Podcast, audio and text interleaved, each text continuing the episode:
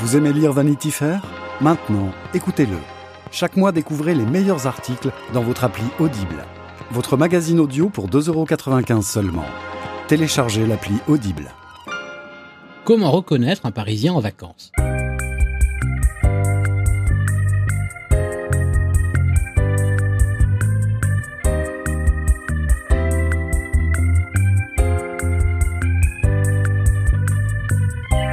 Déjà, planter le décor.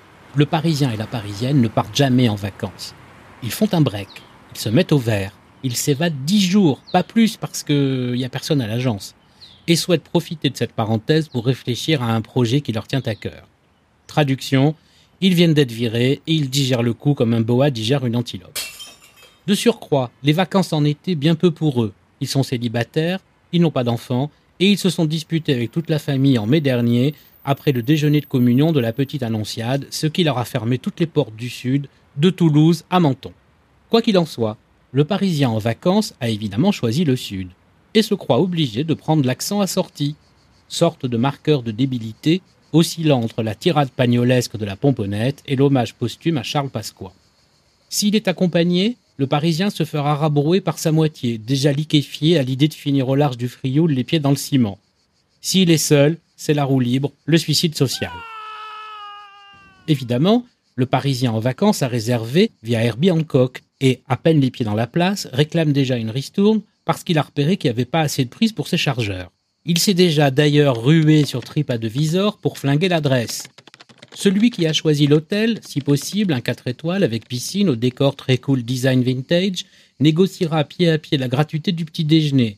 C'est déjà inclus dans le prix, mais c'est pour le principe. Il faut négocier. Une fois installé, le Parisien en vacances se change pour sortir, faire trois courses ou humer l'air des lieux. Sa tenue se résume à un t-shirt informe, bardé d'une inscription absconce ou d'un logo mystérieux, d'un bermuda de couleur diarrhée rouloté au genou et d'espadrilles trouées. So cool. Variante bourgeoise, la chemise de ville bleue portée par-dessus le kaki beige et les mocassins portés pieds nus. Point commun, le mollet blanc bidé, les lunettes noires et le panama. La Parisienne, déjà mieux préparée, tente à marcher quelques pas en avant ou en arrière, histoire qu'on ne croit pas qu'elle sorte avec ce tocard. Comme il est en vacances, le Parisien, en vacances, se croit obligé, comme un souverain en visite, de goûter aux choses du cru. En tête, l'apéro.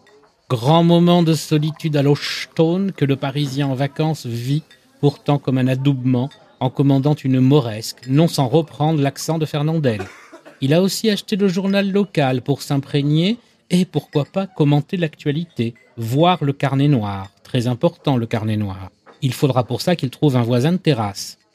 Ces Parisiens en vacances, on les voit arriver gros comme une maison à louer, plus clignotant qu'un gyrophare d'ambulance du SAMU. Le Parisien en vacances adore acheter tout ce qui est local, tandis que la Parisienne s'exaspère que la petite épicerie du village n'ait pas de quinoa ni aucun produit gluten-free. Bah si Coco, il y a la maïzena, la farine de châtaigne, mais c'est moins glamour, c'est vrai. À peine arrivé, le Parisien en vacances s'enquiert des dates et lieux des marchés aux puces, déballages, vide-greniers et autres brocantes. C'est dans la Chine que le Parisien en vacances s'épanouit, enchanté de devoir marchander des prix déments pour acheter un truc en bois d'olivier pourri, ou une crèche marine de Valoris à un marchand descendu de Paris pour arnaquer les Parisiens en vacances.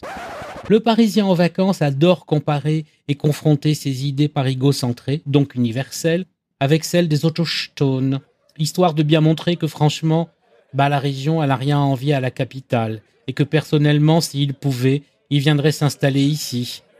Euh, sans façon, merci. Monseigneur est trop bon. Par ses discours, le Parisien en vacances tente aussi à montrer qu'il connaît du monde qui a le bras long. Il oblige juste qu'en région, tout le monde n'est pas retraité ou rentier, qu'il y a encore plus de monde qui connaît du monde qui a le bras long. Le piston, Coco, le piston, tu connais? Le Parisien en vacances passera dès lors pour un fumiste ou un couillon, voire les deux. Le Parisien en vacances est le plus souvent un provincial déraciné revenu se ressourcer. Comprendre que les temps étant ce qu'ils sont, l'attrait économique de la maison de famille pour laquelle il n'a jamais payé une tuile, même à la campagne, même mochetas, devient pour lui un snobisme assumé et revendiqué. Là aussi, le Parisien en vacances se croit obligé de reprendre l'accent du cru, si tant est qu'il y en ait un. Il ne comprend pas pourquoi la salle de bain n'a pas été refaite, mais adore ces sanitaires roses posés par Tata Marfis en 53, il peste car il n'y a pas de Wi-Fi et part avec ses instruments au seul café du coin en espérant que ça marchera. Là aussi, journal local et conversation du même acabit, augmenté d'une dimension foncière quasi notariale. Et machin, il a toujours pas vendu, et truc, toujours en indivis. Ah bon, il y a des termites chez Chose?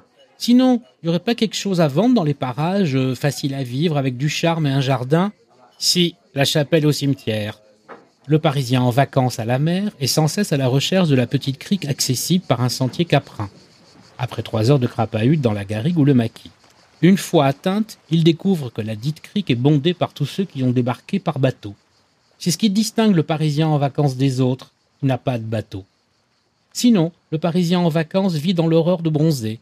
À peine tolère-t-il un léger hâle qui traduira une fois rentré à Paris que, petit 1, il n'est pas parti si longtemps, petit 2, le bronzage, ça fait cacou, petit 3, avec tout ce qu'il y avait à faire à la maison, j'ai tout juste eu le temps de me baigner deux fois, mais tu sais, moi, même sous un arbre, je bronze. Bon, le tout ce qu'il y avait à faire à la maison se résume généralement à changer deux ampoules et la lunette des WC. Le Parisien en vacances profite généralement des VDA pour se déplacer, comprendre les voitures des autres, si commodes et si blabla pas cher, n'est-ce pas? Habitué à tout partager, euh, pardon, à se servir, le Parisien en vacances en région chez lui où qu'il est né adore rouler dans de vieilles carlingues qu'il appelle Youngtimers et qui furent neuves en 79. Assurée au lance-pierre, entretenue au carambar, elle roule sur trois roues en polluant un max, et c'est le cool de l'histoire. Et ça enfonce le clou de son appartenance au terroir, sans se rendre compte que le Parisien en vacances est alors la risée de tout le pays. Le seul qu'il aime est ici le garagiste qui lui répare son épave avec des épingles à cheveux et des grilles de friteuse Seb. Le Parisien en vacances est en réalité partout qu'il aille, un pigeon ignare qui s'ignore.